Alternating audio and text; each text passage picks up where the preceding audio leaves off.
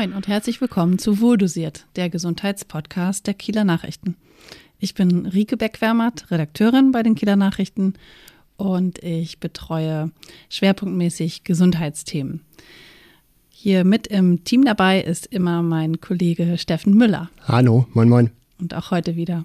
Unser Gast heute ist Professor Jörg Strothmann, Chefarzt der ersten medizinischen Klinik am Städtischen Krankenhaus Kiel. Man könnte es auch einfacher nennen, er ist Herzexperte.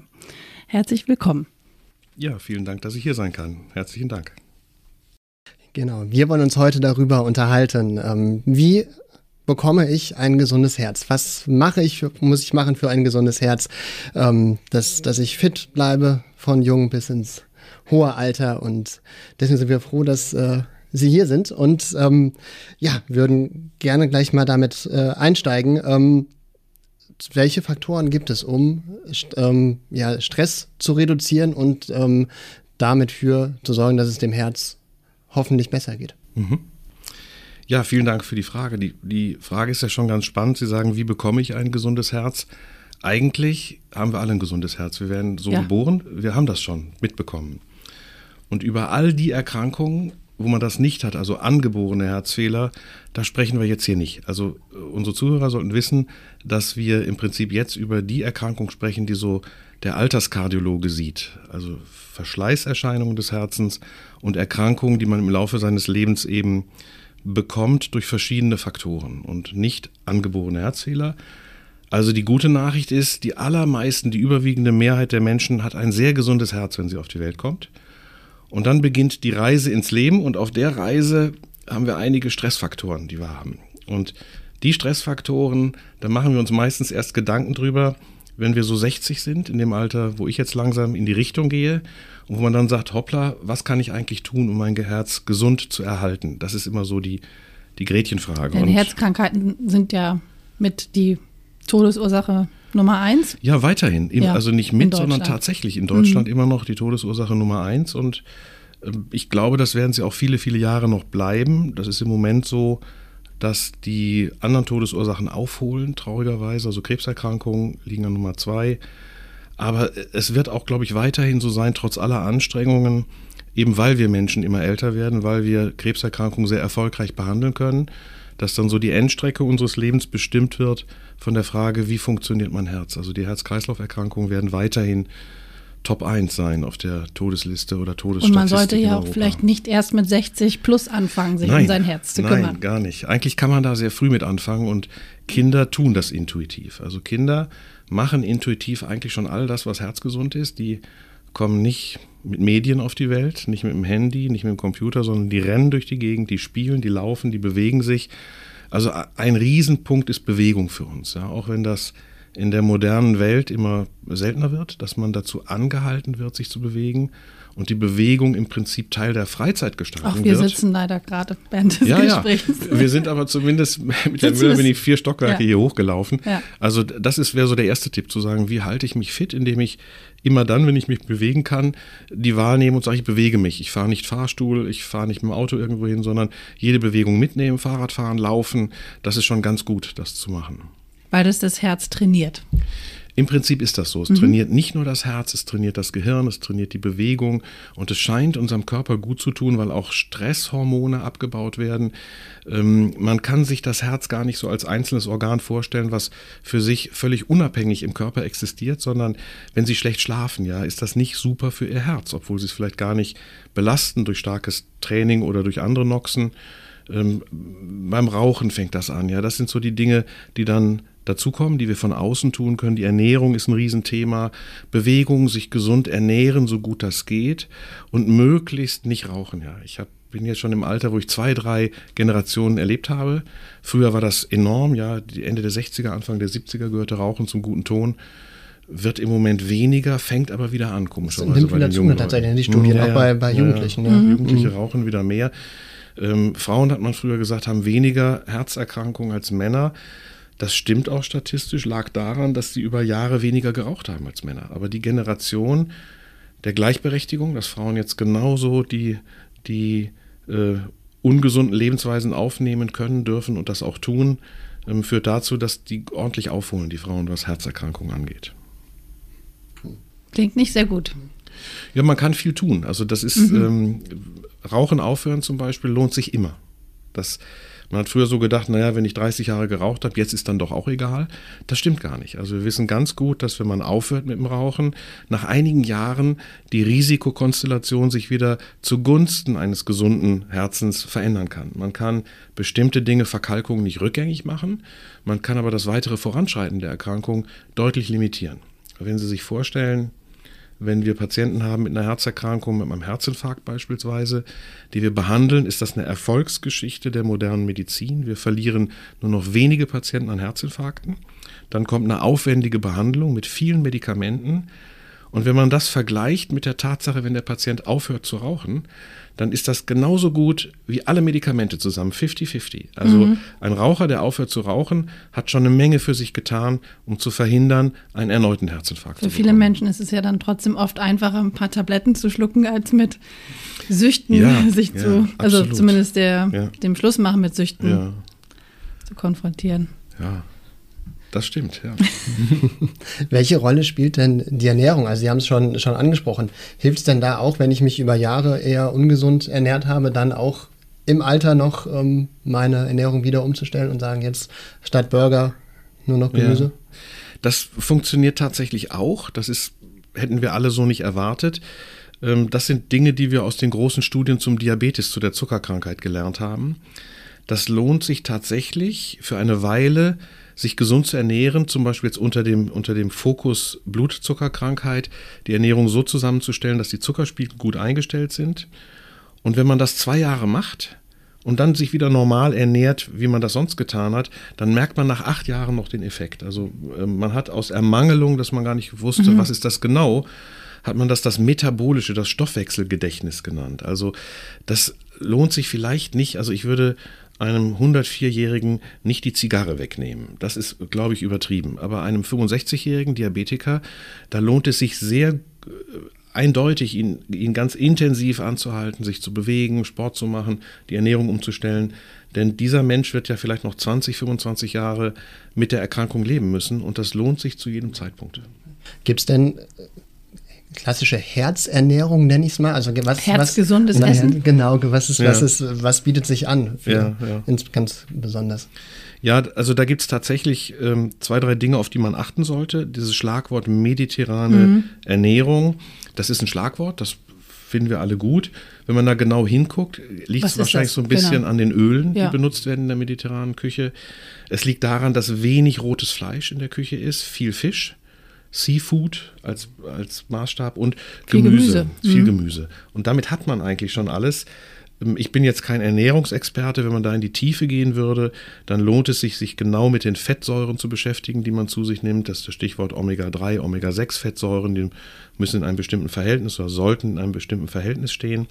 Aber ganz grob kann man sagen, man sollte gucken, dass man sein Gewicht nicht zu hoch treibt. Da gibt es ja ganz gute Maßstäbe zu sagen, ja, wenn man so ein BMI bis 28 ist noch ganz in Ordnung für Menschen, die Richtung 60 gehen. Wenn man sehr jung ist, sollte man mit dem BMI bis 25 gut klarkommen. Und man sollte auf seinen Zuckerkonsum achten. Kennen Sie Ihren BMI? Ja, leider.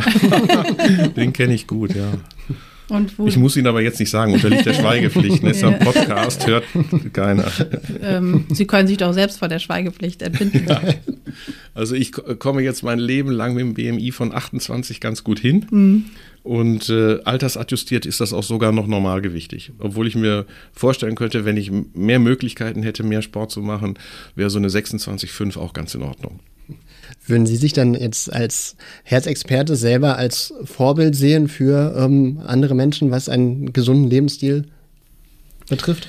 Nein, das kann ich, also ich bin ja eingebunden durch meine Arbeit, die doch ziemlich äh, zeitraubend ist, sodass ich wenig Freizeit habe, um da Sport zu machen. Da bin ich sicherlich kein Vorbild. Wo ich ein Vorbild bin, ist, ich rauche nicht. Mhm. Ich trinke fast keinen Alkohol und ich versuche beim Zucker so einigermaßen klarzukommen aber ähm, ich schlafe wahrscheinlich zu wenig, ich arbeite zu viel, ich äh, mache so ein bisschen Ausgleich, dass ich versuche, so zehn Minuten am Tag, bevor ich in den Tag starte, sehr ruhig zu werden, mich sehr zu dehnen, meinen Gelenken was Gutes zu tun, aber ich bin bestimmt kein Vorbild. Aber ich versuche zumindest den Stress, den ich habe, den ich nicht als Stress empfinde. Das ist Eu-Stress. Für mich gesund. Das macht mich sehr leistungsfähig, habe ich das Gefühl. Und ich komme gut klar. Aber ein Vorbild, da gibt es, also im Kollegium habe ich Leute, die sind sensationell. Einer läuft Marathon, der andere macht Triathlon und das sind super Sportler. Da bin ich weit von entfernt. Gehen Sie denn zum Beispiel ähm, zu Fuß zur Arbeit oder fahren Sie mit dem Rad? Ich fahre mit dem Fahrrad. Ja, das, das ist das, was ich mache, wenn das Thermometer es zulässt. So ja. unter Null wird es schwierig. Da, wo ich herfahre, ist es sehr glatt, kann es sehr glatt werden mit Laub und Gehölz. Aber das versuche ich. Also ich komme ungefähr jeden Tag auf meine 10.000 Schritte, allein durch die Arbeit im Krankenhaus. Und dann versuche ich noch so 15 Kilometer Rad zu fahren. Das ist schon das, was ich unterbringen kann. Also mehr als das, was ich mache tatsächlich pro Tag. Ja, also ich, manchmal schaffe ich es auch, die 10.000 und am Wochenende, wenn ich viel unterwegs bin, schaffe ich auch 15.000 Schritte. Ja, aber ja. die letzte Zeit, so mit Infekten, habe ich auch manchmal nur die Hälfte von das, ich glaube, das Geheimnis liegt darin, das zu tun, was man in seinen Alltag integrieren kann. Mhm. Also, dass man nicht ähm, hingeht und sich einen Plan macht, sagt, jetzt muss ich von 16 bis 17 Uhr so viel laufen.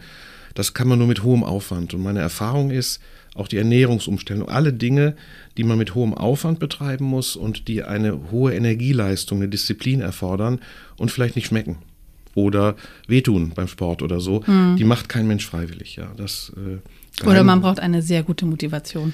Ja, die, das Geheimnis der Motivation ist die Gruppe, deshalb ist Weight Watchers so erfolgreich, weil man sich da eben öffentlich wiegen muss jede Woche und das baut einen gewissen Druck auf. Ich empfehle bei der Bewegung tatsächlich, wenn man nicht Zeit hat, wirklich ganz konsequent Sport zu machen, alles das, was ich in Bewegung in meinen Tagesablauf integrieren kann. Ja? Also sobald das Wetter gut ist, sich aufs Fahrrad setzen, zur Arbeit fahren, zurückfahren, bei der Arbeit zu laufen. Wir auf dem Weg hier in die Redaktion im vierten Stock Herr Müller stand neben mir, fragte Aufzug oder Treppe. Ich sagte, ah, Herr Müller, Treppe, wir haben gleich einen Podcast Natürlich. hier über. Sagt er, ja, ich bin auch schon ein paar Mal rauf und runter heute. Also das ist, glaube ich, das, was zählt, zu sagen, eben, was man in den Alltag integrieren kann. Mhm. Und wenn man dann noch Energie und Kraft hat, dann kann man gerne ein bisschen mehr machen. Und da so die, die Fachgesellschaften sagen im Moment an sportlicher Betätigung für die Herzgesundheit 150 Minuten. In der Woche? In einer Sieben-Tage-Woche mhm. oder Fünf-Tage-Woche und das sind 30 Minuten Sport am Tag. Und wenn man sich das überlegt, wenn man zur Arbeit fährt, 20 Minuten hin, 20 Minuten zurück, dann ist das schon so ein Kontingent, was geht. Und die Schritte mal 10.000 Schritte. Aber vielleicht Schritte. nicht mit dem E-Bike. Ja, das kommt. das ist, ja, ja, Jedenfalls das, das nicht, stimmt. wenn man auf mhm. voller Unterstützung. Genau. Ja, ja, das ist wahr. Motorradfahren ist nicht Radfahren, das ist wahr. Aber vom im Grunde her ist das das machen, was geht und gucken, ob man damit klarkommt. Und wenn man dann Risikofaktoren hat, dann muss man nachschärfen. Also ähm, da spielen dann auch Medikamente eine Rolle, über die wir vielleicht noch reden werden, die man durchaus auch prophylaktisch einnehmen kann. Kann man denn auch zu viel Sport machen? Also Sie haben jetzt gesagt, äh, Sie haben zwei Kolleginnen, die machen äh, Marathon auf Marathon, mhm. betreiben Triathlon. Ist es irgendwann gefährlich, zu viel Sport zu machen? Das ist eine ähm, intensive, mit den beiden Kollegen spreche ich häufig und sage, das Gefährliche ist, wenn die sich verletzen und nicht mehr arbeiten können. Das ist ganz schlecht für uns.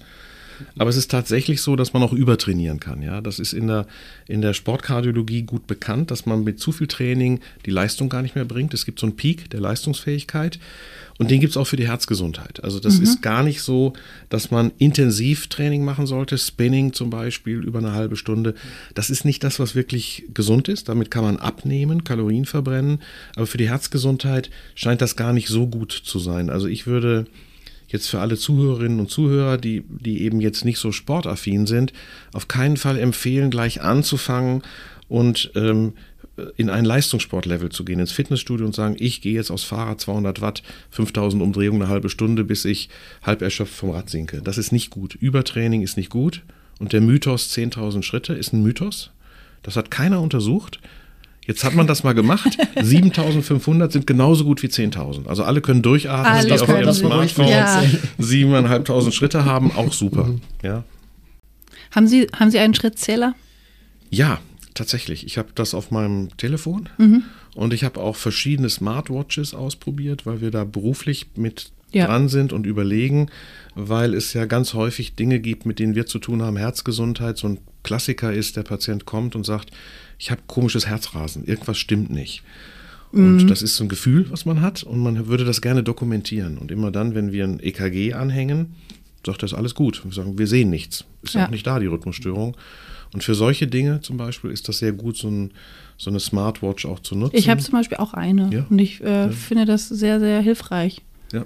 Die, ähm, da können Sie auch mal sagen, wie ist das aus ärztlicher Sicht zu beurteilen, wenn man jetzt sich auf die Angaben von solchen Uhren verlässt und die und dann sagt die Uhr vielleicht, ja, also die Herzfrequenzvariabilität ist jetzt nur bei 11 äh, oder heute ist sie bei 31. Ähm, das kommt natürlich immer auf Alter und, und so weiter und äh, Grundzustand an, aber wie aussagekräftig ist sowas?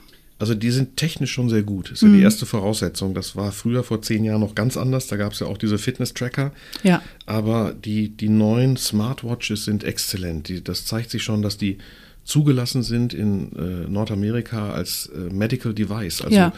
die Uhr ist dann EKG, ist zugelassen als EKG und basierend auf dem Ergebnis, was Sie da lesen, darf man eine Therapie einleiten. Also der Uhr wird schon sehr viel zugetraut. Ja. Das wird jetzt auch in Europa passieren. Vielleicht ist es sogar schon passiert. Das, Das sind ja Modelle, nicht. die hier auf dem Markt sind wahrscheinlich. Ne? Ja, ich weiß jetzt nicht. Also das Müssen sind wir ja äh, keine nennen, aber- zwei, drei zugelassene, die großen Hersteller, die verwenden sehr viel Energie darauf, das gut zu machen technisch. Und da kann man sich gut drauf verlassen. Die meisten Sportler benutzen diese Uhren und ich finde es nicht ganz falsch, die auch als Normalsterblicher, der sich jetzt nicht im Leistungssport bewegt, zu benutzen, weil man eine Idee bekommt. Was ich falsch finde, also meine Uhr hat mich immer erinnert, ich sollte jetzt mal atmen, ja. Das ist wahrscheinlich richtig, aber ich bin noch nicht erstickt zwischendurch. Also es gibt dann schon Features und Gimmicks, die vielleicht nicht unbedingt nützlich sind für uns. Ja. Aber wenn, wenn man sich jetzt nun daraus solche Trends ähm, zusammenstellt oder nachschaut, wie sich da etwas, wie die Kurve sich verändert, ähm, Sie glauben, das hat schon eine Aussagekraft ähm, auch auf die Herz oder über die Herzgesundheit Ja, eines ja. Menschen. Also äh, gerade wenn Sie zum Beispiel überlegen, Sie fangen an, Sport zu machen, trainieren und merken, dass Ihr Ruhepuls kontinuierlich sinkt, Ja, dann ist das genau. ein Zeichen dafür, dass Ihr Herz in der Lage ist, effektiver zu funktionieren. Es muss nicht mehr die Umdrehung haben, wie bei einem Motor, wenn man das vergleichen Ja, möchte. ja. Also da gibt es schon gute Sachen. Ähm, da muss man eine gewisse Affinität haben. Ich habe jetzt einen Patienten gehabt, der war Anfang 80 und wurde immer ohnmächtig und dann haben wir darüber gesprochen. So eine Uhr sagt er, prima, das mache ich. Und jetzt habe ich vor ein paar Tagen einen Anruf bekommen, ich komme damit nicht klar. Ja, wir müssen das jetzt irgendwie anders klären. Also wer damit gut klarkommt und vielleicht Unterstützung hat von den älteren Zuhörerinnen und Zuhörern, die hier dabei sind, ähm, die Enkelkinder haben viel Spaß dran, sowas zu erklären. Man ist nie zu alt, um Technik sich anzueignen. Aber wenn es nicht klappt, klappt es nicht, dann würde ich es auch nicht erzwingen. Man kann auch ohne Smartwatch super gesund leben. Es gibt ja auch immer noch äh, EKG-Geräte, die man so langzeitmäßig Genau. Benutzen kann und die man dann auch wirklich von einem Arzt bekommt, wo das dann auch wissenschaftlich ausgewertet wird. Ja, da sehen wir auch noch ein bisschen mehr, muss man Ja, sagen. Also ja. das hat schon einen Grund, warum die viel teurer sind und warum die äh, noch äh, benutzt werden, ja. In was für einem Pulsbereich, angenommen, ich hätte so eine Uhr, ähm, sollte ich mich bewegen, wenn ich, wenn ich Sport mache? Also angenommen, fünf Kilometer, zehn Kilometer, da wird ja alles angezeigt. Gibt es da so eine Range? Hm, Das gab das in meiner Kindheit und das stimmt eigentlich immer noch, gab es diesen Spruch, trimm dich 120. Ich weiß nicht, Sie werden sich nicht daran erinnern. Und das hat darauf abgezielt, eine 120er Herzfrequenz. Das kann man ungefähr so sagen, weil das Herz mit der Herzfrequenz ziemlich effektiv arbeitet. Das ist der Bereich, den man bei einem Motor so bezeichnen würde, idealer Match zwischen Drehzahl und Drehmoment. Und wenn man das genau wissen will, für die jüngeren Leute, das kann man ausrechnen. Da kann man sich einmal im Fitnessstudio beraten lassen. Da geht es um den Grundumsatz, den ich habe. Und der bestimmt, was ich tue oder was ich tun kann, ohne in einen Bereich zu kommen, wo ich das Herz überanstrenge. 120 ist ganz gut. Und die, die Daumenregel, wenn meine Patientinnen und Patienten mit dem Herzinfarkt fragen, was kann ich denn jetzt machen? Die gehen alle in Reha drei Wochen und kriegen das viel, viel besser erklärt und auch gemessen. Aber die Daumenregel ist, Stell dir vor, du unterhältst dich mit einem äh, imaginären Gesprächspartner. Und solange du ohne Atemnot mit dem sprechen kannst, kannst du dich nicht vom Herzen her überlasten. Das erste Zeichen für eine Überlastung des Herzens ist nicht Schmerzen oder so etwas, sondern Atemnot. Man fängt an, das merken sie selber, sie laufen die Treppen schnell hoch. Ja. Ein freundlicher Kollege erzählt was, sie wollen auch was erzählen und merken, ich habe gar nicht so viel Lust zu reden, weil sie sich darauf konzentrieren müssen, genug Luft Hab zu ich kriegen. noch nie so erlebt. Haben sie nie so Nein. erlebt. Das ist super. Mir wurde das auch nur berichtet. Ich Ja. kenne das auch so nicht. Vom Hören sagen. Ja.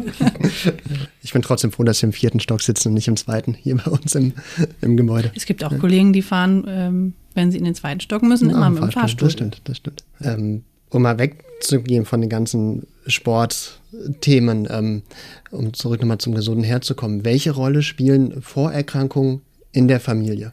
Also wenn jetzt ähm, Mutter, Großmutter beispielsweise Herzinfarkt hatte, bin ich dann automatisch ähm, auch gefährdet?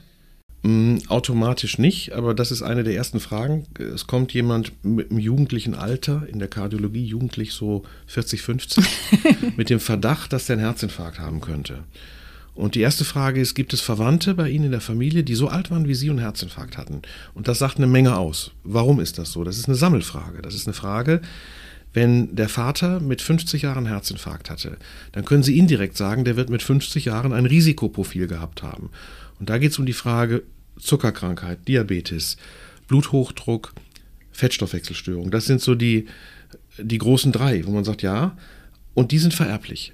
Nicht eins mhm. zu eins. Das ist nicht ein einfacher Erbgang, wie man die Augenfarbe vererbt. Aber die Neigung dazu ist vererblich. Und wenn Ihnen der Patient dann sagt, ja, der Vater hatte das und mein Bruder, der ist drei Jahre älter als ich, der hat das auch, dann können Sie davon ausgehen, dass dieser Patient die Risikofaktoren, die ihn dazu prädestinieren, ähm, dass er frühzeitig eine Herzerkrankung bekommt, dass er die offensichtlich vererbt hat. Wir messen das dann hinterher noch, wir messen Blutzuckerspiegel, wir messen Cholesterinwerte, wir messen den Blutdruck. Es gibt auch gute Möglichkeiten beim Blutdruck zu gucken, besteht er schon länger und ist er gut kontrolliert, indem man den Augenhintergrund sich anguckt, also die Netzhaut. Auf der Netzhaut sprechen quasi die Gefäße zu uns. Da gab es eine wunderbare ähm, Aktion mal, Talking Eyes hieß das von den Augenärzten, die haben gesagt, wir gucken da rein und können sagen, ob der Patient ein Blutdruckproblem hat oder nicht. Also hm, spannend. Ja. Das ist nicht eine 1 zu 1 Geschichte, wie immer in der Medizin, aber mhm. es ist mhm. sehr gut. Also wenn der, wenn der Augenarzt äh, sagt, da stimmt was nicht, geh mal zu deinem Hausarzt, du hast einen hohen Blutdruck, dann kann der das ganz gut sehen. Ja? Mhm. Man kann das an der Netzhaut sehen, ob die feinsten Gefäße, die Kapillaren, ob die länger einem hohen Druck ausgesetzt waren. Mhm. Was, ja, was als ja. Zusammenhänge ne, im Körper. Ja, hängt alles zusammen, komischerweise. Ne? Das ist das Problem. Ja. Mhm. Was ist dann eigentlich ähm, für Menschen, was sollte ein Alarmsignal sein, äh, wann sie doch mal zum vielleicht Hausarzt oder direkt zum Kardiologen gehen sollten? Also Sie haben vorhin schon angesprochen, es gibt Menschen, die haben so ein komisches Gefühl, da ist was mit dem Herzen nicht oder stolpern oder so. Ähm, was ist aber wirklich ein Grund, zum mhm. Arzt zu gehen und das abzuklären? Also ich würde das versuchen, in zwei ganz große Bereiche einzuteilen, weil das sonst so unübersichtlich ja. und so schwierig wird. Ja. Der größte Bereich Herzrhythmusstörungen. Ich habe mal Herzstolpern, äh, das komische Gefühl, hier schlägt es unruhig. Das ist nicht beunruhigend, das ist normal. Wenn so das aber wie Extraschläge. Extrasystolen mhm. zum Beispiel, selbst ja. ab einem bestimmten Alter, es gibt so eine Volkskrankheit in der Rhythmusstörung, das ist Vorhofflimmern. Das ist gar nicht so dramatisch. Man muss es nur im Griff haben und dann erkennen und den Menschen eine Blutverdünnung geben. Weil das sonst ein Schlaganfallrisiko genau, bedeutet. Genau, das ist mhm. das Problem, der Schlaganfall beim Vorhofflimmern. Aber mit 80 ist es nicht, nicht krank, Vorhofflimmern zu haben. Fast 20, 25 Prozent aller Menschen über 80 haben das zwischendurch. Manche merken das ja auch gar nicht. Manche merken es nicht. Dann sagt der Arzt, Sie haben Vorhofflimmern. Dann sagt er, das ist schön, ich merke nichts. Dann muss man das auch nicht behandeln, außer der Blutverdünnung. Ja. Aber wann man auf jeden Fall zum Arzt gehen muss, das ist so eine, wir nennen das Red Flag Diagnose, also mhm. wirklich die Flagge hochgehen muss, wenn ich ohnmächtig werde, wenn ich das Gefühl habe, ich habe komische Rhythmusstörungen. Und dann sage ich, eben habe ich noch mit dem Nachbarn am Gartenzaun gestanden, jetzt liege ich im Blumenbeet, ich weiß aber nicht, wie ich da hingekommen bin. Dann sollte man sofort den Hausarzt aufsuchen, vielleicht sogar den Rettungsdienst anrufen. Das ist so eine klare Kombination, das Gefühl, Rhythmusstörung zu haben und ohnmächtig zu werden, absolut sofortige Vorstellung beim Hausarzt, mhm. beim Kardiologen oder sogar in der Notaufnahme in einem Krankenhaus. Und die andere Geschichte, da geht es nicht um den Rhythmus, die elektrische Leitung, sondern geht es um die, die Blutgefäße, die Kranzarterien. Ja. Da geht es um die Frage Angina pectoris, Herzinfarkt. Das heißt, wenn ich mich bewege und habe das Gefühl, ich habe entweder ich kann gar nicht mehr den Brustkorb richtig dehnen beim Atmen. Ich habe das Gefühl, also ein ich enge Gefühl. eingeklammert, mhm. richtig wie eine Klammer um den Brustkorb. Mhm. Ähm, und das wird schlimmer. Das ist, vor einem halben Jahr war das noch nicht so. Da konnte ich noch vier Stockwerke gehen. Jetzt habe ich nach dem dritten Stock, muss ich pausieren. Dann sollte man auf jeden Fall den Arzt aufsuchen. Und wenn man sowas aus der Ruhe heraus hat, dann sollte man nicht den Arzt aussuchen, dann sollte man die 112 anrufen. Sofort. Den Notarzt aus der Ruhe heraus. Schmerzen im Brustkorb, wenn man dann noch weiß, dass man vielleicht einen Diabetes hat, dass man Hochdruck hat. Das sind Notfallsituationen. Ja? Also ein Herzinfarkt behandeln wir immer als Notfallsituation. Dafür ja. gibt es spezielle Einheiten in den Krankenhäusern, nennen sich Chest Pain Unit, hat fast jedes Krankenhaus mittlerweile. Und da wird dann ganz genau, sehr schnell innerhalb von 30 Minuten abgeklärt, ist das jetzt ein ernsthaftes Problem oder haben wir Zeit. Und das funktioniert auch 24-7. Und meistens sagen die Leute, ich habe nicht angerufen, war Sonntagnachmittag. Ganz egal, 24-7, das ganze Jahr 112. Was ist denn, wenn man ähm, auch nach dem Sport beispielsweise mal so ein leichtes Stechen in der Brust fühlt? Ist das ähm, normal oder besorgniserregend? Oder? Das ist eine ganz schwierige Frage. Jetzt kann ich, ich kann nur alles falsch machen jetzt. Wahrscheinlich gibt es auch. Tut mir leid, dass ich jetzt gelacht habe, aber es klang so, als wäre es etwas, was du schon mal ab, ab, ab und an, so also erlebt hättest. Kommt, kommt ab und an mal vor, so nach so einem Lauf, ja. Mhm. Aber das ist halt körperliche Anstrengung, deshalb kann es ja genauso gut sein, dass das dann nee, in der Regel ist der das nicht schlimm. In der Regel sagen wir, wenn man wenn man zehn Kilometer gelaufen ist und danach so ein komisches Gefühl hat, ist das nur ein komisches Gefühl. Ich kenne dieses Stechen nur als Seitenstechen. Oder wenn man sich bewegt, meine Seite veränderlich, wenn man sich bewegt, das sind so Parameter und wenn es ganz mhm. schnell weggeht. Wenn Sie das aber jetzt immer haben und wenn Sie sagen, früher konnte ich 10 Kilometer joggen, jetzt sind es nur noch 5 und das komische Gefühl kommt, dann darf man auch als 35-Jähriger mal zum Arzt gehen und einen Belastungstest machen. Also, das ist genau mein Alter, das verrückt ja, jetzt. Das, ich, das ist der klinische Blick, habe ich gleich gesehen, dass ja. sie 35 Jahre alt sein müssen. Ja. Also man, das, ähm, ich, ich, will niemanden hier beunruhigen, aber man kann auch nicht sagen, nö, das ist nichts. Das sind immer die Telefone, wir kriegen so viele Anrufe jeden Tag, jetzt drückt es da, ist das schlimm? Da sage ich, ja, das kann man nicht so genau sagen. Jetzt also, drückt es heißt auch ein bisschen unkonkret, ne? Ja, aber es gibt ganz verrückte Geschichten, die man da mitkriegt. Ja. Erzählen Sie gern mehr äh, verrückte Geschichten. ja, also, eben die Frage nach einem Herzinfarkt von einem jungen Mann hätte er noch nie gehabt, den Schmerz. Und dann sofort gesagt, komm sofort auf unsere Chestpain Unit. Der ist dann sofort gekommen und war Bauarbeiter und ist drei Meter in Gerüst runtergestürzt. Und dass es danach wehtun kann im Brustkorb, das ist vielleicht, äh, war dann auch kommt gut, dass er im Krankenhaus war, konnte man ihn röntgen und solche Sachen. Aber das kommt vor, ja. Aber was äh, wirklich ist, wenn man aus der Ruhe heraus aufwacht mit mhm. Schmerzen im Brustkorb, das sind immer Warnsymptome. Da sollte ist auch man dieser linke handeln. Arm, äh, was spielt der da nochmal für eine Rolle? Mhm. Der ist, das ist, in der Zeitung, in Kieler Nachrichten liest man, das strahlt in den linken Arm aus und in den Kiefer, in den Unterkiefer, in die Zähne, in den Hals. Das liegt daran, dass da, wo die Minderdurchblutung ist, ganz viele Nervengeflechte verbunden sind und unter anderem eben auch Nerven in diese Körperregion schicken. Mhm. Und wenn Sie jetzt eine Frau sind und Angina haben, dann haben Sie das schon nicht mehr so klassisch. Und 50 Prozent aller Herzinfarkte, Angina pectoris sind nicht so wie eben beschrieben. Also kann man gar nicht sagen, das ist typisch. Wenn man das hat, ho, schnell sich melden. Okay. Wenn man das nicht hat und zwar das Gefühl nur, mir tut der Rücken so weh. Oder manche sagen, ich habe immer das Gefühl, ich habe mir den Magen verdorben, ähm, haben aber gar nichts gegessen, sondern sagen, ist ganz komisch, irgendwie ein Gefühl und das wird immer schlimmer, wenn ich ein bisschen spazieren gehe oder kalte Luft, ja. Dann kann das sein, dass das eine Minderdurchblutung der Herzhinterwand ist, weil die klassischerweise eben nicht diese Symptome macht mit Schmerz im Arm, sondern ja. so ein Druck im Oberbauch. Mhm. Also, aber es gibt auch viele andere Gründe, Druck im Oberbauch zu haben. Der nächste wird anrufen und sagen, ich habe Druck im Oberbauch, kommen Sie und dann kommt raus, dass er gerade sein Weihnachtsessen mit zwölf Gängen hatte. Da darf man auch Druck im Oberbauch haben. Es sind eben die Menschen, die, die hören dann was und lesen was und denken, mhm. ja stimmt, das habe ich mhm. auch schon, habe ich auch genau. so ein Symptom. Und dann beunruhigt einen mhm. das vielleicht und mhm. dann meldet man sich. Die, die Grundregel ist tatsächlich, ähm, viele kommen und sagen, ja, das tut uns leid, dass wir uns jetzt gemeldet haben, wenn wir dann sagen, da ist nichts, Gott sei Dank, ah, das tut mir leid. Nee, gar nicht. Das ist lieber dreimal zu viel ins Krankenhaus gehen als mhm. einmal zu wenig bei dieser Symptomatik. Wenn es wirklich akut ist und ein ganz guter Marker ist, ob man Angst bekommt, ob man das Gefühl hat, hier stimmt irgendetwas nicht, das ist ein ganz guter Ratgeber. Der Körper meldet einem das schon zurück. Ich glaube, diese Aufforderung können wir mitnehmen. Ja, auf jeden Fall. Gut. Wir bedanken uns sehr für Ihren Besuch und für ähm, Ihre vielen Tipps. Vielen können Dank. wir auf jeden Fall beherzigen. Ja. ja. Vielen Dank, Herr Professor Strothmann. Danke, dass ich hier sein durfte. Vielen Dank. Tschüss. Tschüss. Tschüss.